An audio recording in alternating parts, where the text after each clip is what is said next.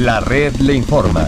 Saludos, buenas tardes Puerto Rico. Hoy es lunes 12 de diciembre del año 2022. Damos inicio al resumen de noticias de mayor credibilidad en el país.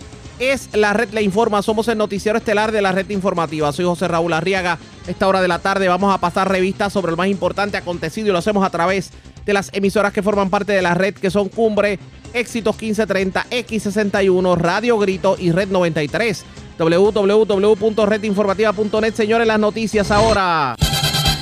Las noticias. La red le informa. Y estas son las informaciones más importantes en la red le informa para hoy, lunes 12 de diciembre. Junta de Control Fiscal deja vestidos y alborotados a empleados del gobierno que no cobraron el bono especial el pasado primero de diciembre.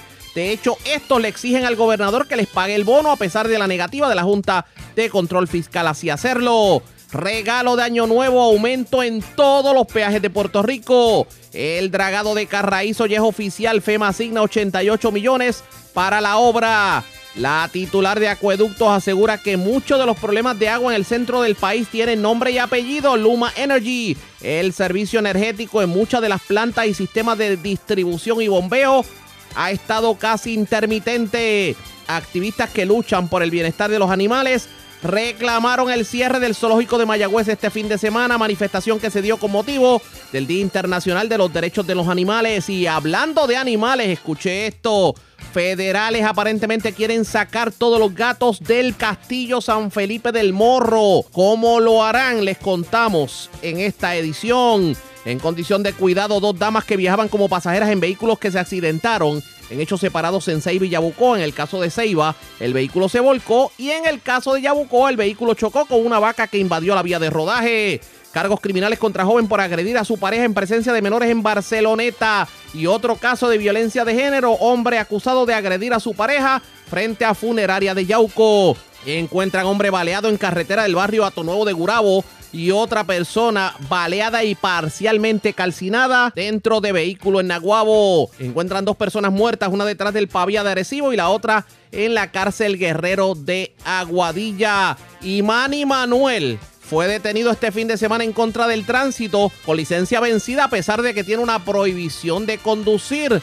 El cantante se defendió y asegura no estaba bebiendo a la hora de la intervención. Esta es la red informativa de Puerto Rico.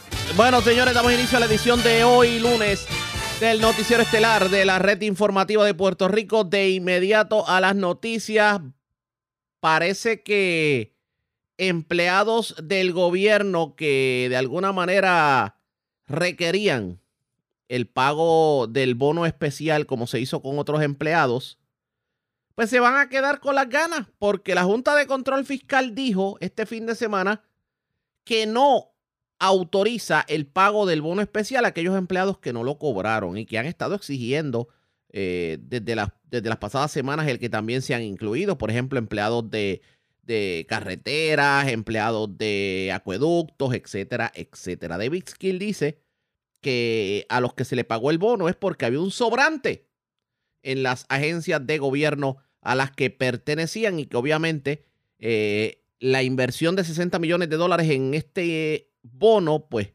no procedía. Reacciones no se hacen esperar. La mañana de hoy tuvimos la oportunidad de hablar con el líder sindical Emilio Nieves y esto fue lo que nos dijo sobre el particular.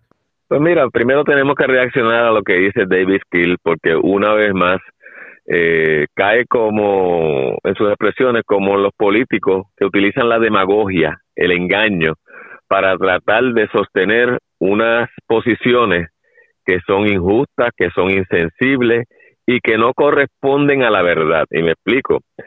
Ellos decir que lo que pasa es que en el día de ayer ellos están planteando es que esto se le paga cuando en la corporación hay un superávit o en la agencia hay un superávit.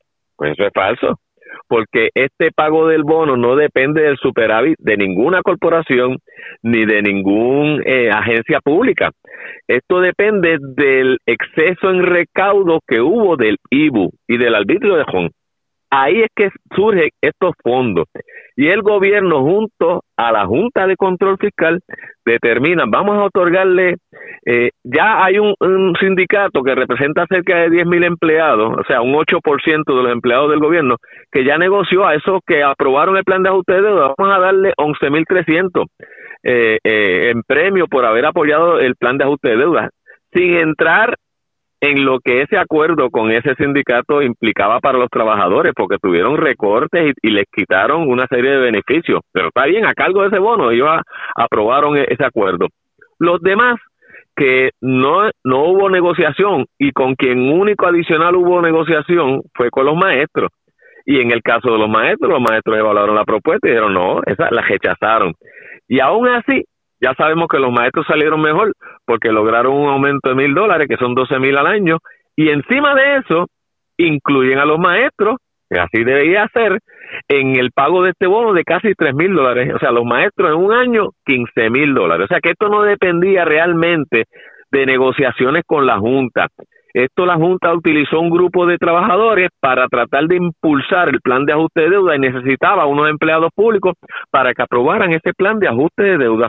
Ahora dice que es por el superávit, pero esta decisión de la Junta deja puertas abiertas porque se dice al gobierno que si los fondos deben salir de las corporaciones públicas o de fondos federales. Así que la bola ahora está en la cancha del gobierno de Puerto Rico porque nosotros no vamos a desistir en ese reclamo. O sea, los 12 mil empleados eh, que fueron excluidos de esta bonificación no van a desistir de este reclamo porque entendemos que todos somos empleados públicos y hay un espacio de gobernabilidad que tiene Pedro Pierluisi para poder canalizar y lo han reconocido porque ellos saben ellos han dicho que han identificado los fondos que tienen parte de un sobrante. Ahora la Junta le dice si quiere busca de fondos federales, pero la puerta no está totalmente cerrada y nosotros obviamente vamos a acudir nuevamente a Fortaleza para hacer el reclamo correspondiente. Pero la pregunta, la pregunta que nos hacemos aquí es la siguiente y yo creo que es lo que todo el mundo está pendiente.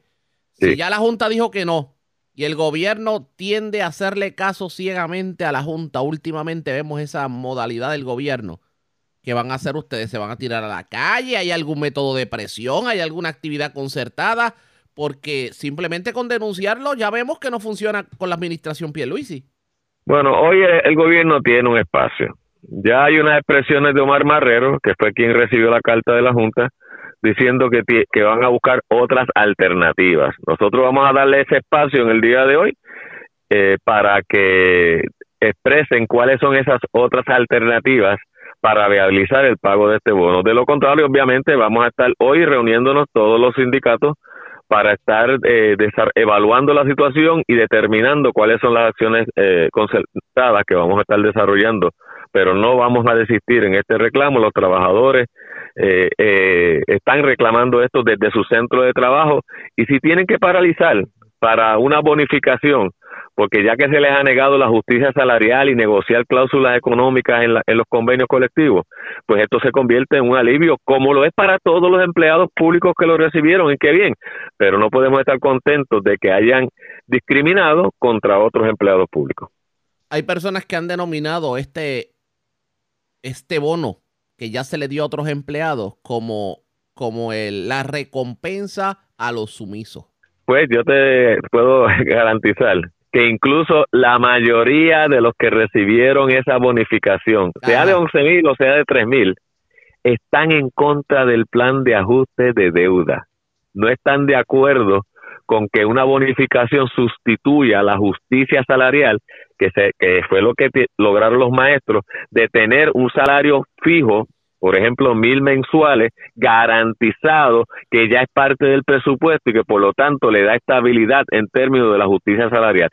Eso todavía los, los empleados públicos no lo tienen y siguen aspirando a esa posibilidad en los procesos de negociación colectiva. Así que esto no significa que estén sumisos a la Junta de Control Fiscal, por lo menos yo te puedo garantizar que la mayoría de las organizaciones que yo represento, la Central Puertorriqueña de Trabajadores, ahí en la central, la totalidad está en contra del plan de ajuste de deuda. Muchos de ellos ya recibieron la bonificación de cerca de 3 mil dólares. El líder sindical aprovechó para analizar lo que ha sido el 2022 en cuanto a la clase obrera se refiere y la nota que le da el gobierno no es muy alentadora. Vamos a escuchar lo que dijo el líder sindical Emilio Nieves sobre el particular. Bueno, ha sido un año de estancamiento en términos de los beneficios y la lucha que llevamos los trabajadores eh, en este año pasado, donde se hicieron un sinnúmero de promesas de que se iba a, por ejemplo, a negociar en las distintas agencias y corporaciones públicas y ha habido un estancamiento de parte del gobierno en cuanto a ese proceso que no ha avanzado. Obviamente la Junta de Control Fiscal sigue interviniendo en la política pública del gobierno y el 2022 se ha caracterizado por una mayor sumisión del gobierno a la Junta de Control Fiscal. En ocasiones los trabajadores del servicio público se plantean, bueno, parece que aquí hay que negociar con la Junta. Si esa es la verdad de esto, pues cierren la fortaleza y cierren el Capitolio porque si no tienen ningún poder ejecutivo ni legislativo, pues obviamente han cedido su, su poder, aunque el gobernador en la, en la etapa final del 2022 está tratando de llevar un caso al Tribunal Supremo para pedir que se respete el gobierno propio, bendito, se le han pasado un sinnúmero de oportunidades oportunidades para reclamar gobierno propio. Así que aquí tiene eh, una oportunidad con esta bonificación para reclamar ese gobierno propio, pero el 2022 se ha caracterizado más por esa entrega y sumisión y la mayor sindicación, o sea, intervención del gobierno federal en todo lo que tiene que ver con la política pública en educación, en salud, en energía eléctrica, entre otras. De paso, el líder sindical también reaccionó a lo que ha sido el problema de seguridad que han reportado las escuelas públicas y el que se atrajera a la palestra pública la posibilidad de resucitar nuevamente el programa de zona escolar libre de drogas y armas que fue implementado en la década de los 90. ¿Qué dijo sobre eso? Vamos a... Que el gobierno una vez más no tiene alternativas para atender las situaciones de seguridad y se desenfoca en las soluciones que da. Porque el programa Celda, cuando uno lo va a evaluar, uno dice cuáles fueron los resultados de Celda. Uno está de acuerdo con el principio básico, que las escuelas sean zonas libres de drogas y de armas, pero el efecto real, es más, ahora las circunstancias no existen para implantar celda, porque celda depende de que tú tengas policías suficientes, que no los hay, ahora mismo no los hay, que tengas policías municipales suficientes, que no los hay. Ah, la seguridad ha estado privatizada, pero con un personal que tiene poco adiestramiento y preparación para dar ese servicio de seguridad en las escuelas. Así que eh, el, la, la solución está en atender lo básico, los materiales y equipos que lleguen a las escuelas, que estén todos los nombramientos de maestros, que que se, se desarrollen eh, o se recluten más trabajadores sociales, más psicólogos escolares, atender a esos estudiantes, escucharlos, buscarles alternativas, fortalecer el deporte y las artes en las escuelas. O sea, hay diversas alternativas que no están hablando, que son las que nosotros hemos estado señalando consistentemente, que son las que han debilitado el servicio educativo y tienen un efecto en la situación de seguridad en las escuelas.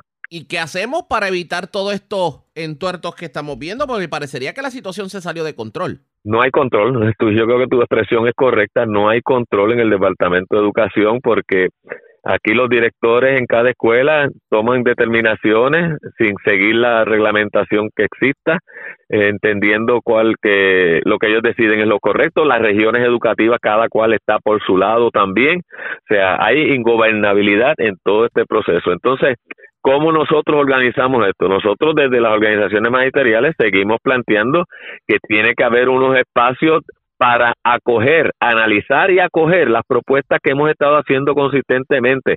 Necesitamos fortalecer la educación física en todas las escuelas. Las bellas artes tenemos que fortalecerlas. las orientaciones en el área de salud tenemos que fortalecerlas en la escuela. Atender la, salud emocional eh, y psicológica de muchos de nuestros estudiantes, fortalecer el programa de educación especial, o sea, son tantas las deficiencias ya identificadas que lo que falta son planes concretos y específicos que atiendan esas necesidades. ¿Y cómo se puede hacer? Bueno, nosotros estamos planteando la participación en esa toma de decisiones, que nos escuchen, que evaluemos con la participación del gobierno y del departamento, pero quieren establecer una política pública desde el nivel central y esto es lo que va por ir para abajo y entonces choca con la realidad que vivimos en cada una de las comunidades escolares. Esas fueron las expresiones del líder sindical Emilio Nieves. De hecho, eh, él entiende que no tiene sentido el que se excluyan empleados en cuanto al bono especial que se le otorgó el primero de diciembre a un grupo de empleados, sobre todo a los de Servidores Públicos Unidos, que cobraron sobre 11 mil dólares. Dicen que le van a dar hasta el día de hoy. Vamos a ver qué va a terminar ocurriendo sobre el particular, pero de hecho Emilio Nieves no fue el único que habló sobre el particular. Otros líderes sindicales se han expresado en los mismos términos y uno de los que se expresó lo fue el presidente de la Unión Independiente Auténtica de la Autoridad de Acueducto, Luis de Jesús, que dice, y cito, no vamos a desistir de nuestro reclamo, aunque la Junta haya rechazado que nos otorgue la bonificación especial. La posición de la Junta de Control Fiscal no cierra las puertas a otras alternativas. Lo que hacen es reafirmar nuestra posición de que el gobierno de Pierluisi puede identificar fondos, sean estatales o federales. Mientras Ángel Pinto, quien es el presidente de Prosol Utier dentro de la Autoridad de Carreteras, dijo y citamos, nos reafirmamos que es una obligación moral otorgarnos ese bono y el gobierno de Pierluisi tiene que actuar a favor de todos los empleados públicos sin excepción. Entre tanto, la presidenta de la Hermandad de Empleados Exentos No Docentes de la Universidad de Puerto Rico, Yanel Santana, argumentó que su reclamo no dependía de la respuesta de la Junta y que dice que desconoce por qué el gobierno menciona que son 60 millones de dólares cuando los estimados no superan los 36 millones en cuanto al pago. Hay que ver qué va a terminar ocurriendo en este sentido. Presentamos las condiciones del tiempo para hoy.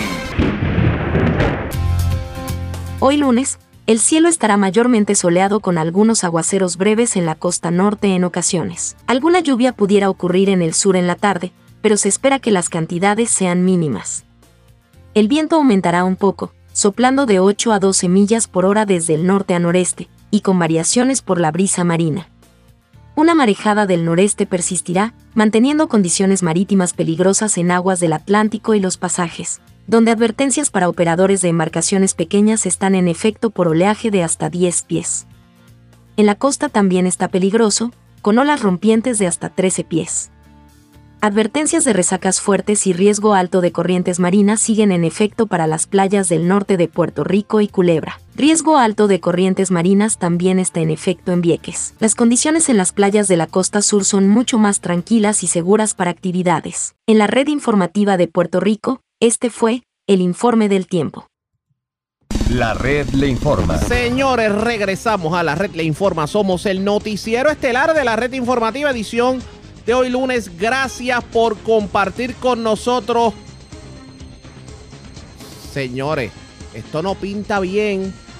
Si usted transita frecuentemente por los expresos estatales, ajuste su bolsillo, pues cada enero se va a poner en vigor aumentos en las tarifas de los peajes. Y esto porque el plan de ajuste de la deuda que aprobó el pasado mes de octubre la juez Laura Taylor Swain logró disminuir la deuda que la autoridad de carreteras tenía con los bonistas, sin embargo, reafirmó la necesidad de recurrentes aumentos en la tarifa de los peajes y de hecho promueve que se aumenten las multas por pasar los mismos sin el balance necesario. Hoy en nuestras redes sociales, tanto en Facebook, nos puede conseguir como Red Informativa PR o Red Informativa de Puerto Rico. Y en Twitter, arroba Red Info PR, nosotros publicamos la lista del costo de los peajes tanto en las autopistas públicas como las privadas. Y en el puente Teodoro Moscoso. Y señores, se le para los pelos a cualquiera. Vamos a tener que nuevamente transitar por la piquiña o irnos por la carretera número 2 o por la 3 porque la cosa no pinta bien definitivamente.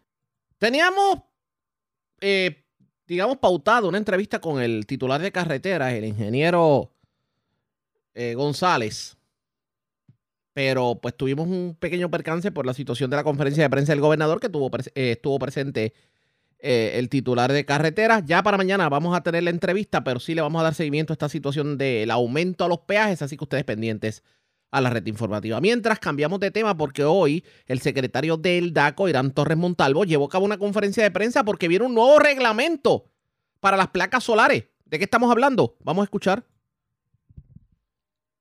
Pues mira, la realidad es que no va a requerir ¿verdad? poco ninguna inversión de parte del departamento, toda vez que lo que nosotros estamos haciendo es que estamos asignando recursos que ya están en la agencia, ¿verdad? Aquí me están acompañando el día de hoy el señor Jesús Ramos Rosario el señor Giancarlo Silva Soto, que son recursos de aquí del Departamento de Asuntos del Consumidor, que van a estar dando, ¿verdad?, en ese servicio directo y como enlace entre los consumidores y los comercios que se dedican a las placas solares. Así que básicamente aquí de lo que se trata es de reasignar los recursos del departamento para ponerlos en disposición de, los consumidores para que se atienda de manera inmediata este asunto de las placas eh, ¿Cuál es la, la querella que más radican los consumidores y cuál es el escollo mayor que ellos tienen que tienen que recurrir al DACO cuando estas empresas no lo Pues mira, hay de todo un poquito, pero a tu pregunta, quizás uno de los mayores retos es que en la medida que estos equipos de placas se continúan vendiendo en el volumen tan alto que lo están haciendo, en ocasiones hay piezas, baterías algunos componentes del sistema que sencillamente no están disponibles en el mercado para que sean reemplazados mediante ¿verdad? cualquier servicio de garantía y eso eh, tiene el resultado de que se demora el servicio o la reparación del sistema y muchas de las querellas que llegan al departamento eh, tratan sobre esa materia. En ese sentido el comercio puede tener la mejor intención de resolverle el problema al consumidor, pero si no tienen el equipo disponible, pues en ese sentido pues tienen la, quizás las manos atadas por falta del, inventario de muchos de estos componentes. Sí, secretario. Aquí habla de radicar en promedio 30 querellas asociadas, ¿eso es promedio mensual? Sí, son promedios, promedios mensuales de lo que está llegando ahora mismo a la agencia. Obviamente, eh, en, se pasó unos meses por Puerto Rico, pasó eh, la tormenta Fiona. Eh, en ese sentido, pues muchos de estos sistemas recibieron daño, ¿verdad? Tuvimos fallas en el sistema eléctrico. Así que como consecuencia de esa tormenta, pues quizás se dio un incremento en, en, las querellas que llegaron al departamento durante ese periodo, pero como mencioné, al presente se están instalando 4.000 sistemas solares en Puerto Rico por mes, así que es natural que en la medida de que continúe el crecimiento este sector este, en Puerto Rico, pues tengamos más situaciones de querellas que llegan aquí al departamento. ¿Y, la diferencia cuál va a ser ahora? O sea, ¿va a haber un personal asignado a esto específicamente que antes no lo había? O, pues eso, eso es una muy buena pregunta. En ese sentido, los consumidores que lleguen al departamento a radicar una querella, pues la querella se va a radicar como el trámite ¿verdad? regular, lo pueden hacer de manera personal o lo pueden hacer a través de nuestro portal de daco.pr.gov, pero una vez esa querella se radique, automáticamente la vamos a traer directo acá a la oficina del secretario, donde todos los recursos que nos están acompañando van a estar entonces entrando directamente en comunicación tanto con el consumidor como con el comercio, para ver si es posible llegar a un acuerdo, un entendido, yo lo llamo mediación informal, pero la idea es que se le pueda resolver el problema al consumidor sin necesidad de que corra todo el proceso administrativo que conlleva una querella en el departamento y su adjudicación. ¿Solamente estarán ellos en la oficina? Por el momento sí, en la medida que lo podamos manejar con estos recursos, pues estarían ellos dos dándonos la mano en este esfuerzo. Si hiciera falta, pues obviamente pues, eh, activaremos más personal de aquí del departamento. Aparte de estas piezas que habitualmente aparentemente nunca están, o qué sé yo, eh, otro tipo de querellas que, que, presenten los consumidores. Pues hay muchas querellas también relacionadas quizás a, las métricas o, a los kilos del sistema que quizás los consumidores cuando lo adquieren pues no se les informó correctamente, no reciben la orientación apropiada y tratando de utilizar a veces su sistema 24/7 o, operar equipos como lo sería en este, lavadoras, secadoras, en fryers, cafeteras, muchos sistemas o equipos electrodomésticos que requieren ¿verdad? mucha energía y los consumidores entienden a veces, no, pues yo no puedo seguir usando porque me dijeron ¿verdad? Que, esta batería aguantaba y la realidad es que pues ahí hay que ser juicioso con el consumo cuando uno tiene placas solares y en ese sentido pues no, no solo hablar como secretario, para como consumidor. En mi casa tengo sistema de, placas solares que le instalé en el pasado año y pues pasé quizás por muchos de, los problemas que pasan muchos de los consumidores que están allá afuera porque hay como una curva de aprendizaje en lo que uno entiende realmente qué fue lo que uno compró, ¿verdad? Yo no, no soy ni electricista ni era perito en la materia, así que tuve que leer, tuve que investigar para conocer más a fondo qué, cosas yo puedo utilizar, ¿verdad?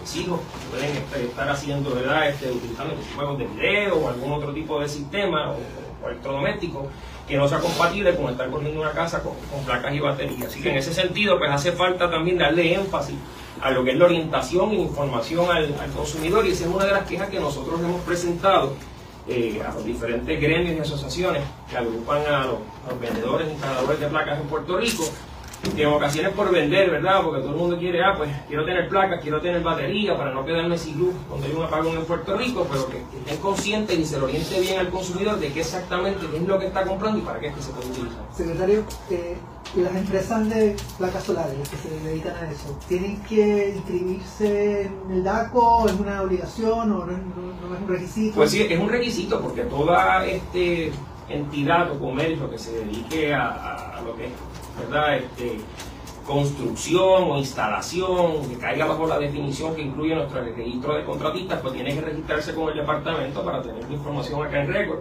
Y no tan solo eso, es necesario que obtengan una fianza, eh, una especie de seguro, para que entonces se le garantice al consumidor que en la medida de que entonces se adjudique alguna querella en contra de ese, de ese comercio, pues haya una fianza que responda por, eso, por esos daños. ¿Y cuántas empresas están inscritas en el dato? La inmensa mayoría están registradas. Las que se dedican a las... Por lo menos las más reconocidas están registradas aquí en el departamento. ¿Hay un número específico?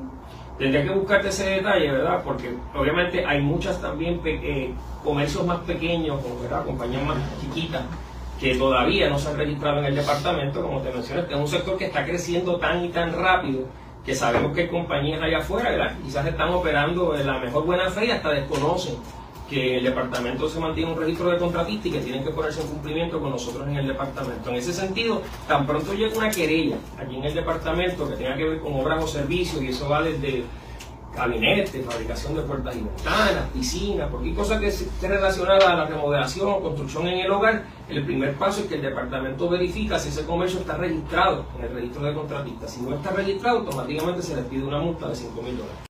Expresiones de Irán Torres Montalvo, el secretario del DACO. La pregunta es, ¿con esto se le pondrá el cascabel al gato a la situación con los eh, centros de placas solares que han tenido muchos problemas los consumidores con esto, sobre todo a la hora de las garantías?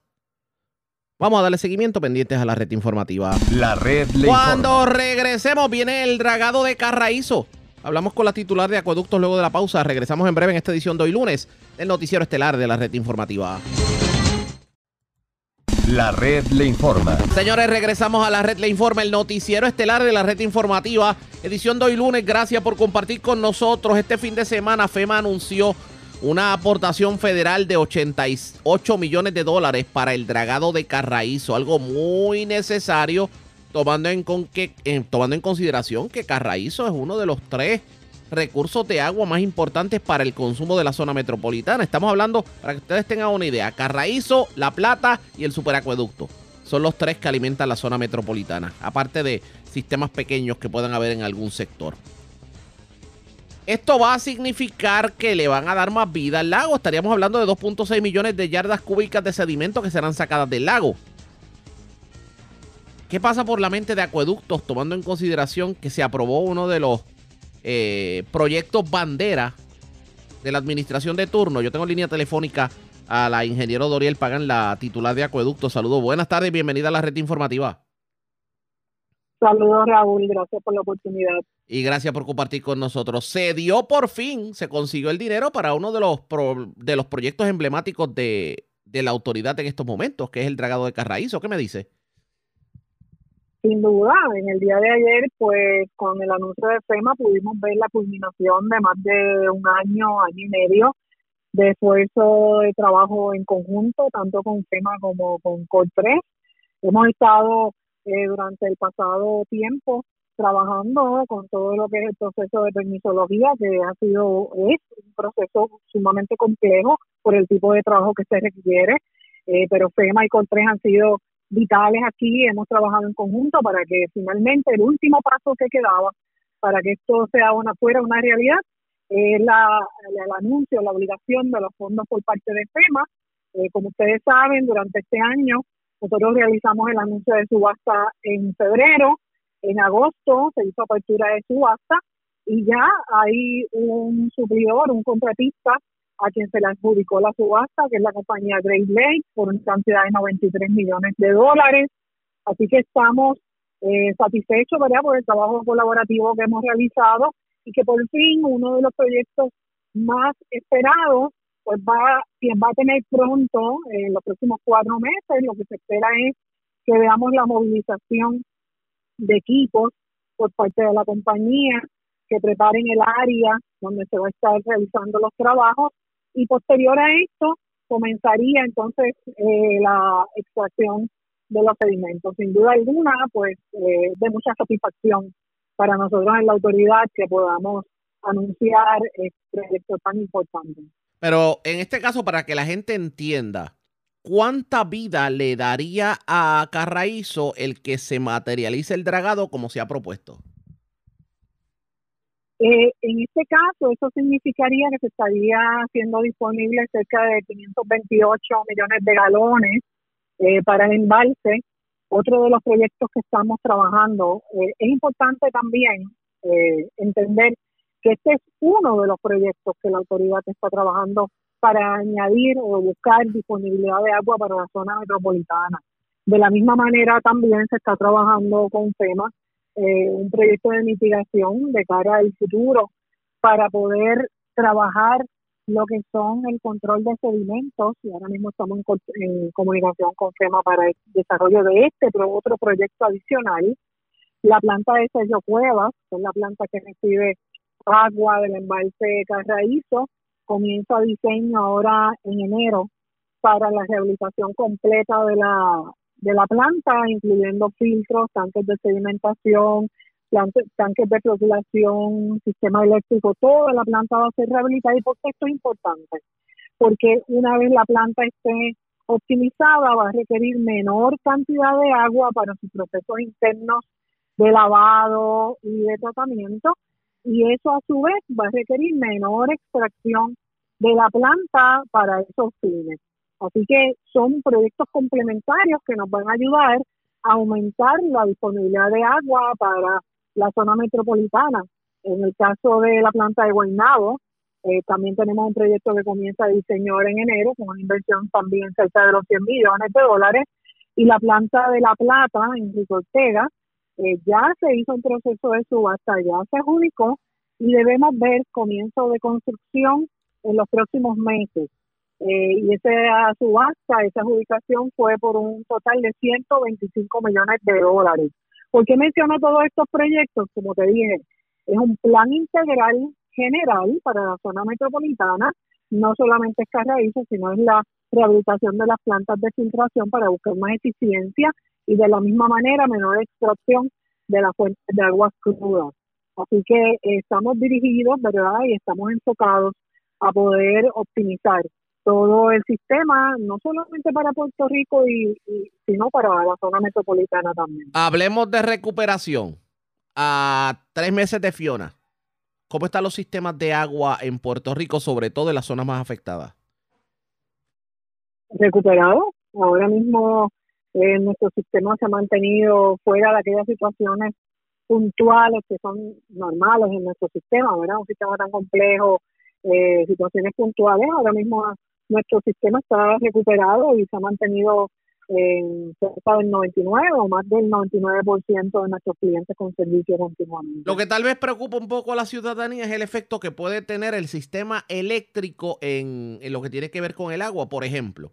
Últimamente hemos visto muchos, voy a tomar de ejemplo Orocovis, que en Orocovis hemos visto muchos muchos problemas con el agua en, la, en cuanto a barrios colindantes entre Orocovis y Cuamo, eh, eh, etcétera, etcétera. Obviamente todos los que están cercanos allá al sistema de matrulla, que también añadimos pozas de Ciales. y, y, son problemas continuos. O sea, estamos hablando de que de la semana, si tienen dos días agua es mucho. Y eso, y eso ha sido un patrón en las últimas semanas. Pero no hay averías grandes, no hay problemas de sequía, no hay plantas obstruidas, aparte de lo que puede ser una contra lluvia que haya caído, que eso es algo normal que puede ocurrir. El denominador común es el voltaje. ¿Cómo se las arregla Acueductos para tratar de lidiar con esto? Bueno, son varios factores.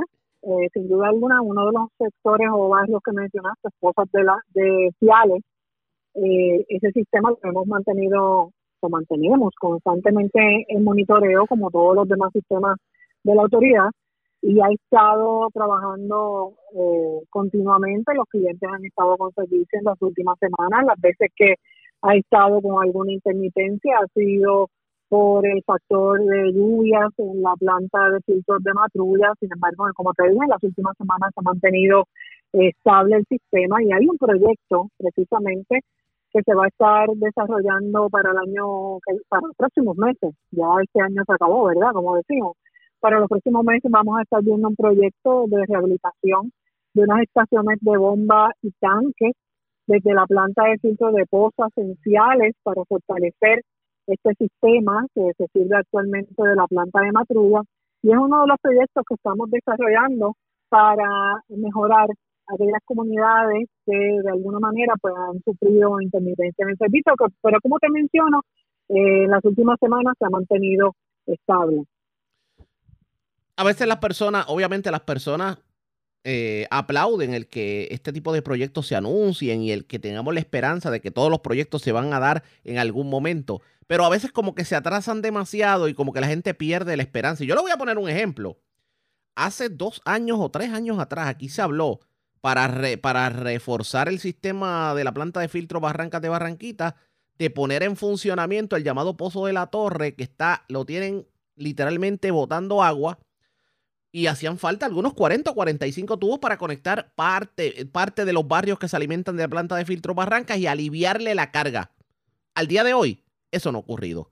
Hay otros proyectos que también se habían mencionado que tienen que ver con rehabilitación y tal vez logística para algunos barrios del centro de la isla y vemos como que la cosa se alarga cada vez más. Eh, usted le puede decir al pueblo de Puerto Rico que tenga la esperanza de que todos estos proyectos que se han estado anunciando y que la mayoría de ellos comenzarán en el primer trimestre del 2023, en efecto se van a materializar? Claro, Raúl, recordemos todos que los proyectos de subasta a través del Departamento de Infraestructura, todo proyectos de subasta, y más aún de la envergadura de los proyectos que estamos desarrollando, requieren cuatro fases. Planificación, diseño, contratación y construcción. Así que son procesos que no podemos evadir, que son procesos inherentes a todo lo que es eh, el proceso de subasta como tal. Así que hemos estado trabajando en las diferentes fases. Hay un proyecto, hay un proceso antes de verlo físicamente en construcción que es silencioso en el sentido de que no se ve, que son las primeras tres fases, ¿verdad? La planificación, el diseño y la contratación el hecho de que no se vea movimiento todavía físico en un proyecto no significa que no estamos trabajando, sino que están en alguna de esas tres fases. Por eso es que ahora eh, vamos a empezar a ver mayor movimiento en términos de proyectos que se van a estar anunciando eh, propiamente en inicios de construcción, pero muchos de estos proyectos están en las diferentes fases que ya te indiqué, pero eso no significa que nosotros no estamos trabajando eh, dirigidos a la solución de las diferentes situaciones que pudieran estar impactando en algún sentido el servicio a nuestros clientes. Esa es nuestra prioridad en estos momentos. Nuestra prioridad es agilizar eh, la ejecución de todos esos proyectos que están contenidos en nuestro plan de mejoras capitales, sin duda alguna. Y esperemos que todo se pueda materializar de una forma positiva. Agradezco el que haya compartido con nosotros, pero, pero, bueno, me voy a llevar la musiquita porque se me queda algo y tengo que hacerle la pregunta. Ya la Junta de Control Fiscal dijo que no puede darse un bono especial para otros empleados que no lo recibieron y uno de los grupos que estaban pidiendo ese bono especial eran los empleados de la autoridad a través de sus representantes sindicales. ¿Qué opinión le merece todo esto? Sin duda alguna nuestra gente se merece cualquier tipo de, bono que pudiera estar disponible. Hemos dado cátedra en todos los eventos. Hemos estado ahí a pesar de cualquier situación, de cualquier emergencia. Eh, nuestra gente ha demostrado su compromiso, su determinación eh, para poder mantener el servicio de agua potable en Puerto Rico a pesar de todas las emergencias que hemos estado enfrentando. Eh, pues, son situaciones que no están en, mi control, particularmente de la autoridad. Son determinaciones que van más allá de, de lo que es nuestra preferencia, ¿verdad? Así que... Si por usted hubiera sido, el dinero se lo hubieran dado. Bueno, siempre que se pueda evaluar cualquier determinación que pueda beneficiar a nuestra gente, claro que yo voy a ser la primera que estuviera defendiendo el que eso pudiera ser una realidad. Antes de retirarnos, ¿está frío Lares? Bueno, ha estado bastante frío, como en todo el centro de la montaña. Durante el fin de semana, ya durante la semana yo estoy en San Juan, pero durante el fin de semana eh, estuvo frío, 65, 66, así que parece que lo que nos espera es unos meses bastante fríos. Bastante frío. Gracias por haber compartido con nosotros. no, siempre la voy. La titular de Acueducto, el ingeniero Doriel, pagan a la pausa cuando regresemos la noticia del ámbito policiaco más importantes acontecidas en lo próximo. Regresamos en breve. La red le informa. Señores, regresamos a la red le informa. Somos el noticiero estelar de la red informativa edición de hoy lunes. Gracias por compartir con nosotros. Vamos a noticias del ámbito policiaco este fin de semana. Un hombre fue ultimado a balazos y también, eh, pues, calcinado en un vehículo. Esto ocurre en el barrio Cubuy en Naguabo. La información la tiene Francisco Colón, oficial de prensa de la Policía Humacao. Saludos, buenas tardes. Buenas tardes, Ariaga. Buenas tardes a todos los que escuchan. Gracias por compartir con nosotros. ¿Qué información tenemos? Mira, tenemos que agentes adscritos al distrito de Naguabo investigaron preliminarmente un vehículo incendiado en su interior, reportado a las 3 y 10 de la madrugada de sábado, donde el cuerpo de una persona fue encontrada en el interior de un vehículo Nissan Versa color negro en la carretera 191 del barrio Cubuy del municipio de Nahuabo. Según información preliminar, se recibió una información de forma confidencial sobre un vehículo incendiado y al lugar se personaron los agentes. Posteriormente se encontraron, se encontró el cuerpo de un hombre identificado por familiares como Héctor M. Méndez Cochazo, de 36 años y residente del estado de Delaware. El mismo presentaba varias heridas de bala en el área de la cabeza. El agente Alexander Sánchez, supervisado por el sargento Orlando Torres, adscrito a la división de homicidios del Cuerpo de Investigación de Humacao, en unión al fiscal Pedro Banca, continúan con la investigación de estos hechos. Se les a los ciudadanos si tienen información sobre este caso, se puede comunicar de forma confidencial al 787 del 43 2020. Gracias por la información. Buenas tardes. Buenas tardes.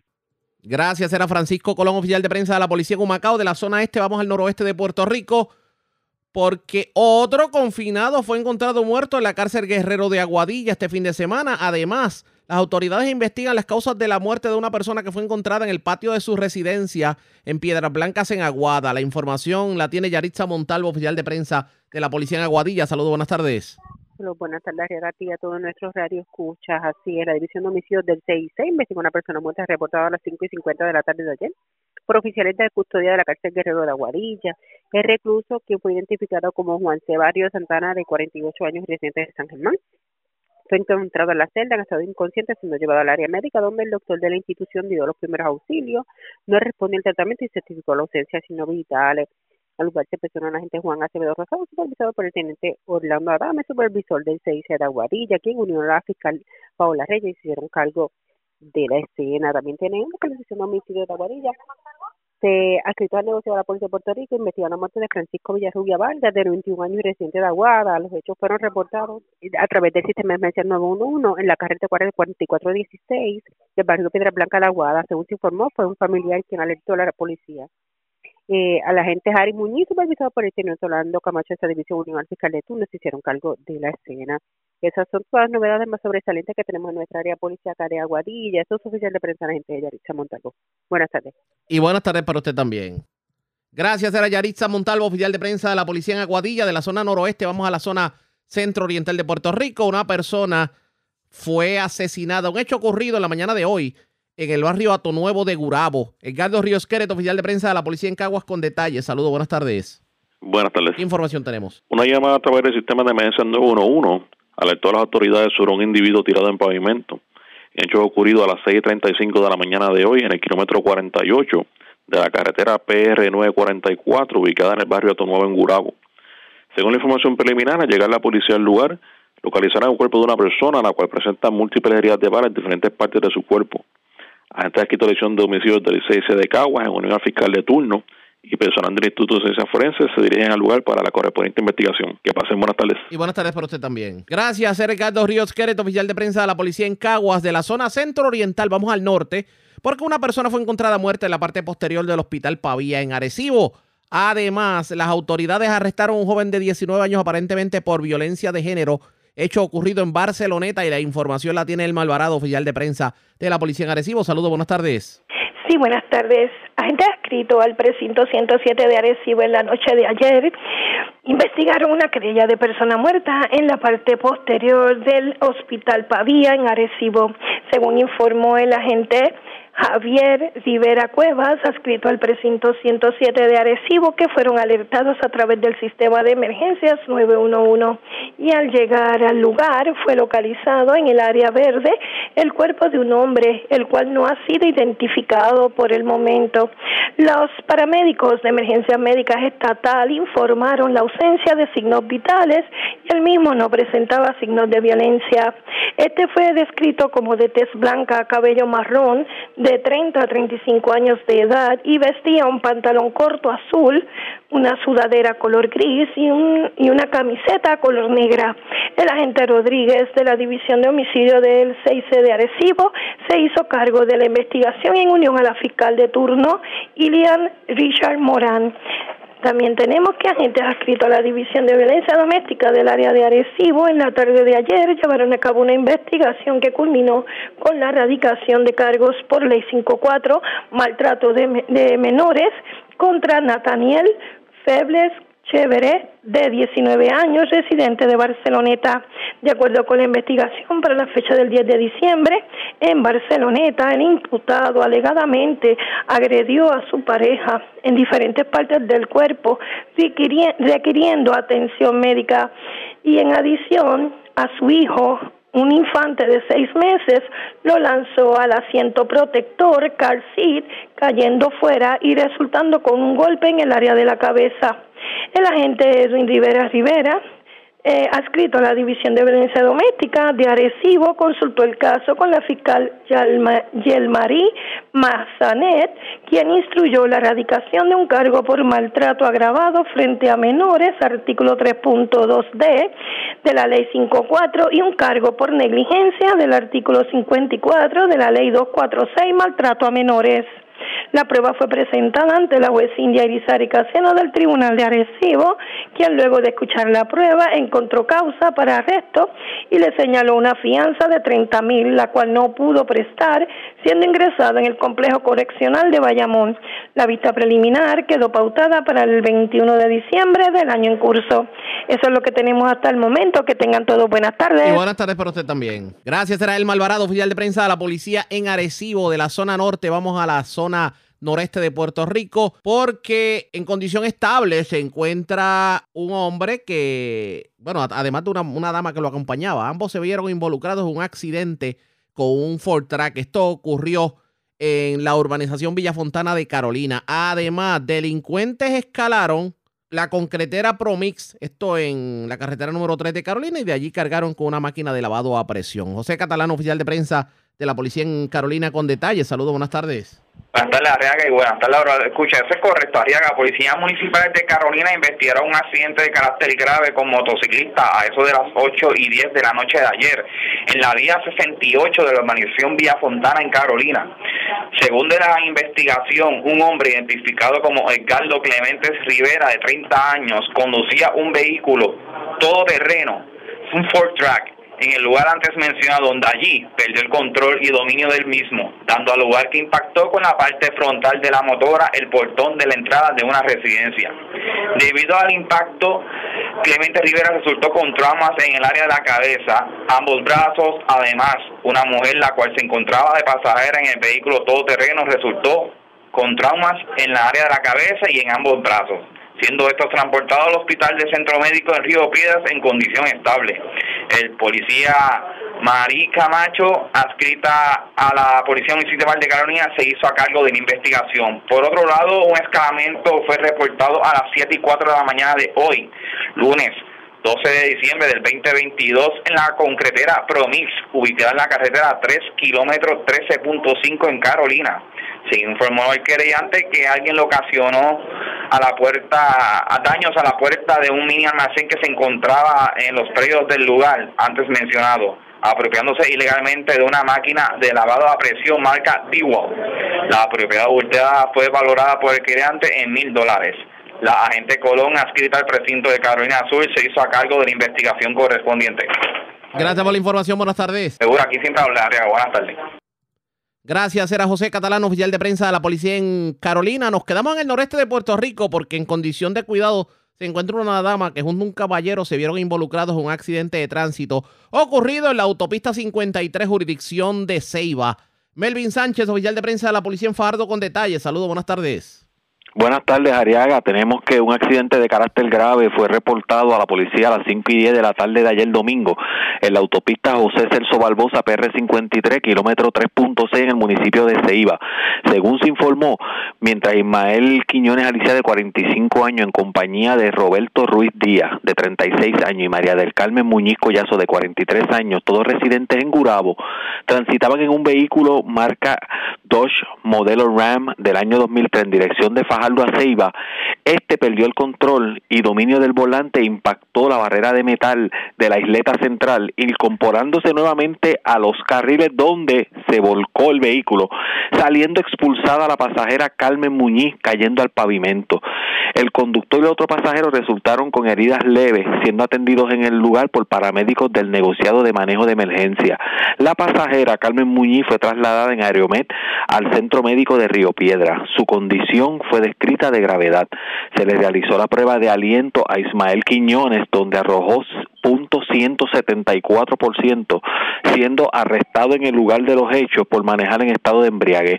El caso fue consultado con el fiscal Cristian Román, quien instruyó a citar el caso posteriormente. Este caso es investigado por el agente José Rivera Fuente bajo la supervisión del sargento Ramón Muliel del negociado de autopistas y patrulla de carretera. Eso es lo que tenemos hasta ahora. Gracias por la información. Buenas tardes. Buenas tardes. Era Melvin Sánchez, oficial de prensa de la policía en Fajardo. Más noticias del ámbito policíaco en nuestra segunda hora de programación. Pero señores, esta hora de la tarde hacemos lo siguiente. La red le informa. vamos una pausa, identificamos nuestra cadena de emisoras en todo Puerto Rico y regresamos con más en esta edición de hoy lunes del noticiero estelar de la red informativa. La red le informa. Señores, iniciamos nuestra segunda hora de programación. El resumen de noticias de mayor credibilidad en el país es la red le informa. Somos el noticiero estelar de la red informativa de Puerto Rico, edición de hoy lunes 12 de diciembre vamos a continuar pasando revistas sobre lo más importante acontecido y lo hacemos a través de las emisoras que forman parte de la red que son Cumbre, Éxitos 1530, X61, Radio Grito y Red 93, www.redinformativa.net. Señores, las noticias ahora. Las noticias. La red le informa. Y estas son las informaciones más importantes en la red le informa para hoy, lunes 12 de diciembre, Junta de Control Fiscal deja vestidos y alborotados a empleados del gobierno que no cobraron el bono especial el pasado primero de diciembre. De hecho, estos le exigen al gobernador que les pague el bono a pesar de la negativa de la Junta de Control Fiscal hacia hacerlo. Regalo de Año Nuevo, aumento en todos los peajes de Puerto Rico. El dragado de Carraízo ya es oficial. FEMA asigna 88 millones para la obra. La titular de Acueductos asegura que muchos de los problemas de agua en el centro del país tienen nombre y apellido, Luma Energy. El servicio energético en muchas de las plantas y sistemas de distribución y bombeo ha estado casi intermitente. Activistas que luchan por el bienestar de los animales reclamaron el cierre del zoológico de Mayagüez este fin de semana, manifestación que se dio con motivo del Día Internacional de los Derechos de los Animales. Y hablando de animales, escuché esto. Federales aparentemente quieren sacar todos los gatos del castillo San Felipe del Morro. ¿Cómo lo harán? Les contamos en esta edición. En condición de cuidado, dos damas que viajaban como pasajeras en vehículos que se accidentaron en hechos separados en Ceiba y Yabucó. En el caso de Ceiba, el vehículo se volcó y en el caso de Yabucó, el vehículo chocó con una vaca que invadió la vía de rodaje. Cargos criminales contra joven por agredir a su pareja en presencia de menores en Barceloneta. Y otro caso de violencia de género, hombre acusado de agredir a su pareja frente a funeraria de Yauco. Encuentran hombre baleado en carretera del barrio Atonuevo de Gurabo y otra persona baleada y parcialmente calcinada dentro de vehículo en Naguabo. Encuentran dos personas muertas, una detrás del Pavía de Arecibo y la otra en la cárcel Guerrero de Aguadilla. Y Manny Manuel fue detenido este fin de semana en contra del tránsito con licencia vencida a pesar de que tiene una prohibición de conducir. El cantante se defendió y asegura no estaba bebiendo a la hora de la intervención. Esta es la red informativa de Puerto Rico. Bueno, señores, damos inicio a la segunda hora de programación en Noticiero Estelar de la red informativa de inmediato a las noticias. Hoy el gobernador Pedro Pierluisi participó junto al secretario del Departamento de Desarrollo Económico Manuel Sidre en la inauguración de una empresa dedicada al reciclaje de neumáticos llamada Once for All Tires. Está localizada en Yabucoa. Y con esto se pretende de alguna manera tratar de resolver el problema de reciclaje de neumáticos en Puerto Rico y las grandes montañas de goma que vemos en la Gomera. Ayer el gobernador habló de este tema, pero tuvo la oportunidad de hablar de otros temas en una parte con la prensa. ¿Qué dijo el gobernador? Vamos. Para Puerto Rico, porque el impacto en la economía es mayor. Eh, así que estaremos velando que eso, que eso ocurra.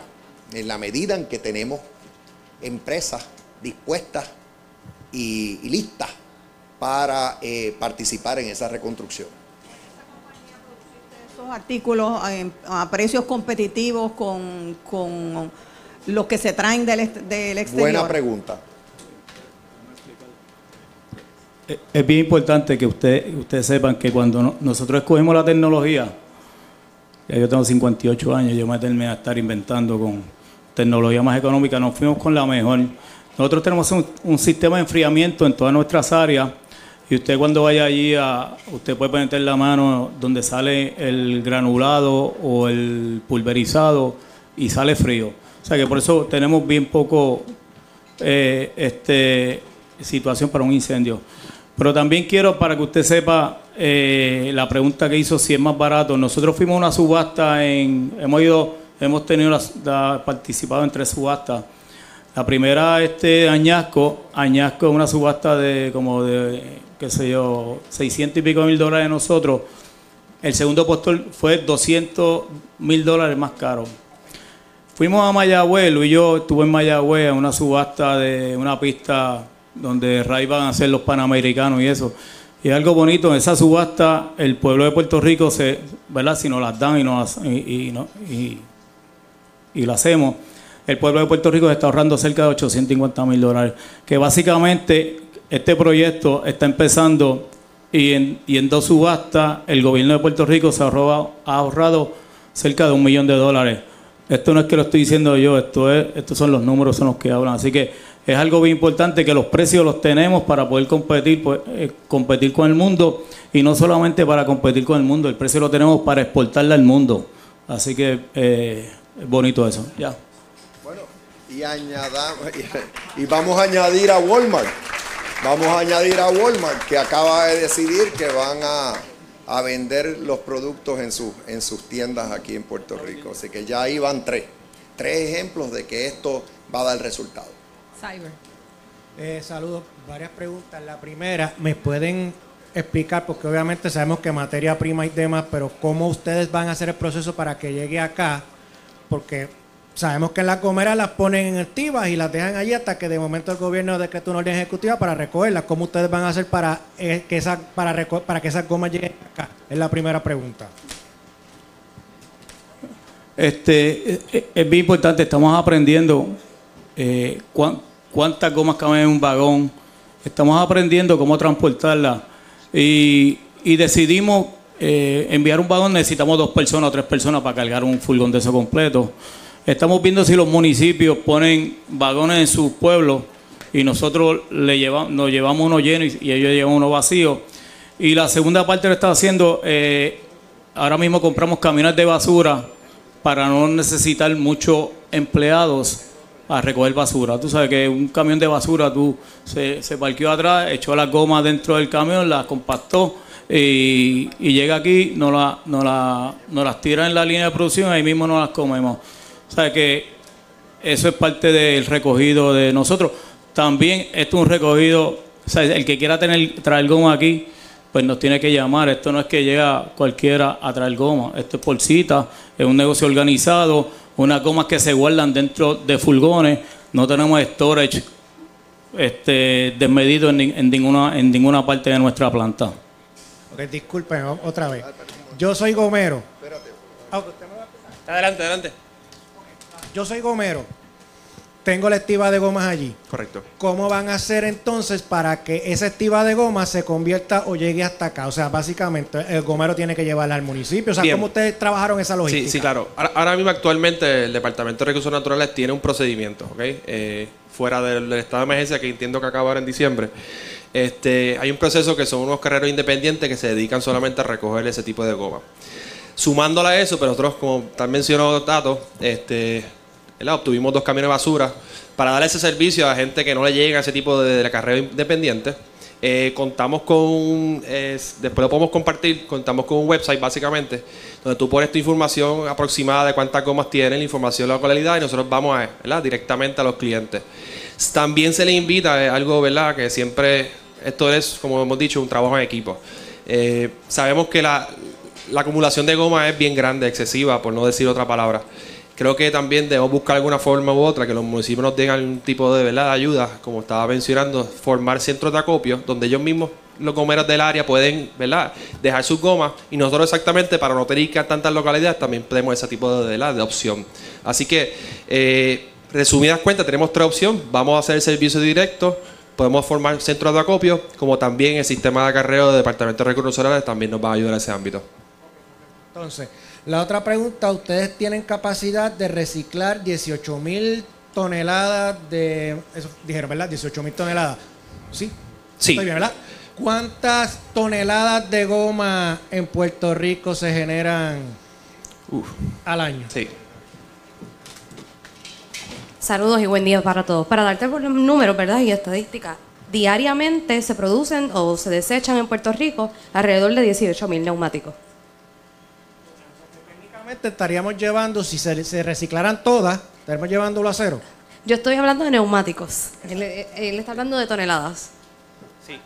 Neumáticos. Neumáticos. Ok, y eso entonces, y, pero tienen el número de toneladas, ¿cuántos, cuántos serían al año? ¿Dos años? ¿No, no tienen el número?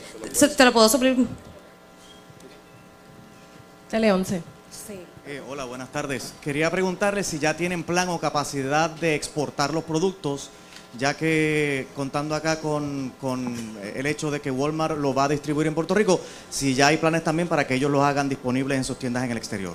Eh, sí, de hecho, este, contamos con infraestructura, ¿verdad? Distribución y empaque para el mismo. Eh, sí, la pregunta es sí, contamos con ella. Eh, definitivamente eso es algo que está en pañales. Vamos próximamente hablando con Walmart de Puerto Rico y yo creo que sí, definitivamente. Ah, claro que sí, un segundito. E-, es importante, ¿verdad? La exportación es, es la aspiración. Para poder exportar tenemos que ser eficientes y lucrativos en Puerto Rico. Por eso es bien importante que el gobierno, que el sector privado, que los almacenes de descuento vean este producto, lo adquieran, lo ofrezcan y lo maximicen. Siendo maximizando el producto en Puerto Rico, vamos a estar listos para exportar porque ellos tienen el costo para poder hacerlo. Foro Noticioso. Sí, buenas tardes, gobernador. Tengo una duda con relación a la resolución conjunta que ordena a la Autoridad de Transportación Obras Públicas a utilizar la mayor proporción de neumático pulverizado para mezclado con, con asfalto. Eh, ¿Qué parte o qué cantidad se puede utilizar para eso y qué proyección hay? Muy bien, reconozco la presencia del director ejecutivo de la Autoridad de Carreteras y le pido que, y transportación, y le pido que entre en los detalles. Entiendo que la autoridad va a estar eh, requiriendo el uso de, neumáticos pulverizados para la pavimentación de algunas de nuestras carreteras, pero el ingeniero González puede abundar. Gracias, gobernador. Eh, muy buenas tardes. Eh, sí, en la autoridad de carreteras, desde que el señor gobernador dio la orden ejecutiva, hemos estado encaminando el proceso para adaptarnos a, la, incluir las gomas en, nuestro, en nuestros proyectos. Eh, reconozco aquí se encuentra el doctor Colucci, profesor del Colegio de Mayagüez. Ya la autoridad de carreteras ha hecho un sinnúmero de programas pilotos. siguiendo la orden ejecutiva y la orden del señor gobernador, ya a junio, verano del año pasado, el 2021, eh, la autoridad de carreteras empezó a, hacer reuniones no tan solo con los asfalteros, sino que ya creó una especificación específica para incluir eh, el uso de goma en el asfalto. Estamos ya en conversaciones con Federal Highway, estamos esperando que ellos nos den el visto bueno para usar fondos federales, no tan solo estatales. Eh, y ya estamos encaminando otros proyectos en los que lo estaremos utilizando, no tan solo con fondos estatales, sino federales. O sea que la Autoridad de Carretera y Transportación está encaminada a ejecutar eh, lo que el señor gobernador ¿verdad? ha dado, no tan solo por ley, sino anteriormente con la orden ejecutiva. En el recorrido que estuvimos aquí con los compañeros, esta planta produce el tamiz necesario, que es básicamente un talco eh, para poder proveer- hacer la goma, que quizá en el futuro la goma con la que se hicieron los planes pilotos se exportaba, se traía de Estados Unidos. Eh, en este caso se va a poder hacer con goma de aquí, reciclada de Puerto Rico. O sea que esa es la diferencia que estamos haciendo en este momento. Usted dice unos criterios específicos. eh, ¿A qué se refiere? El tamiz, el tamiz necesario, que, el, que el, el- el gra- el granulado que tiene, que es básicamente un talco, eh, la goma queda en ese, en, ese, en, esa- en, ese, en ese tamaño, ¿verdad? Para poder utilizar la mezcla de asfalto. Al- Muchas de las asfalteras nos reunimos con ellas, eh, ¿verdad? Con el compañero Humberto Mercader. Eh, tuvimos un número de reuniones, el DEC, eh, Fortaleza, este servidor de DITOP para asegurarnos que la industria también estuviera preparada. La industria también ha hecho sus mezclas, han estado llevándolas al laboratorio de la autoridad de carretera, o sea que estamos preparados y listos para ejecutar la orden del señor gobernador. Menos de. ¿Perdón? Con la, ¿Cuál es la proyección de eso entonces? Pro- próxima, ya hicimos las especificaciones, estamos esperando por Federal Highway. La autoridad de carretera ya estamos listos para empezar a sacar proyectos eh, con goma triturada en Puerto Rico. Así que así con, en cuanto los pro- compañeros ya eh, la empiezan a producir eh, industrialmente, la- la la- ya estaremos listos para, para ejecutarlo. Gracias a todos, culminamos. No es la primera vez que se pretende el reciclaje de gomas en Puerto Rico. La trituración o la utilización de las gomas para asfalto. ¿Qué de distinto tendrá esta ocasión? ¿No caeremos en lo mismo? Eso está por verse. ¿Veremos en lo mismo? Eso está por verse. Presentamos las condiciones del tiempo para hoy. Hoy lunes, el cielo estará mayormente soleado con algunos aguaceros breves en la costa norte en ocasiones. Alguna lluvia pudiera ocurrir en el sur en la tarde, pero se espera que las cantidades sean mínimas. El viento aumentará un poco, soplando de 8 a 12 millas por hora desde el norte a noreste, y con variaciones por la brisa marina. Una marejada del noreste persistirá, manteniendo condiciones marítimas peligrosas en aguas del Atlántico y los pasajes, donde advertencias para operadores de embarcaciones pequeñas están en efecto por oleaje de hasta 10 pies. En la costa también está peligroso, con olas rompientes de hasta 13 pies. Advertencias de resacas fuertes y riesgo alto de corrientes marinas siguen en efecto para las playas del norte de Puerto Rico y Culebra. Riesgo alto de corrientes marinas también está en efecto en Vieques. Las condiciones en las playas de la costa sur son mucho más tranquilas y seguras para actividades. En la red informativa de Puerto Rico, este fue el informe del tiempo. La red le informa. Señores, regresamos a la red La Informa. Somos el noticiero estelar de la red informativa de Puerto Rico. Gracias por compartir con nosotros este fin de semana. Activistas en pro del bienestar de los animales reclamaron el cierre total del zoológico de Mayagüez. Y esta manifestación se llevó a cabo con motivo del Día Internacional de los Derechos de los Animales. También hablaron obviamente sobre lo que es el maltrato animal y pues la forma en que en Puerto Rico se está implementando la ley de maltrato de animales. Vamos a escuchar parte de lo que dijeron los activistas en medio de la manifestación. Hoy es el 10 de diciembre, Día Internacional de los Derechos de los Animales. Estamos aquí en el Capitolio de Puerto Rico, donde nos vamos a reunir distintos activistas, rescatistas, fundaciones, organizaciones, para recordarle al gobierno toda la situación que está pasando con los animales en Puerto Rico. Perros, gatos, los animales del zoológico, cerdito, caballo. Hay una crisis de animales en Puerto Rico. Vamos a estar aquí reclamando los derechos que ellos tienen, recordando todo lo que están pasando y exigiendo los servicios que necesitamos para arreglar, para de una vez acabar con esta crisis de animales que hay que no nos representa. Hay una sobrepoblación de perros, hay una sobrepoblación de gatos, hay una sobrepoblación de cerditos, hay una sobrepoblación de caballos.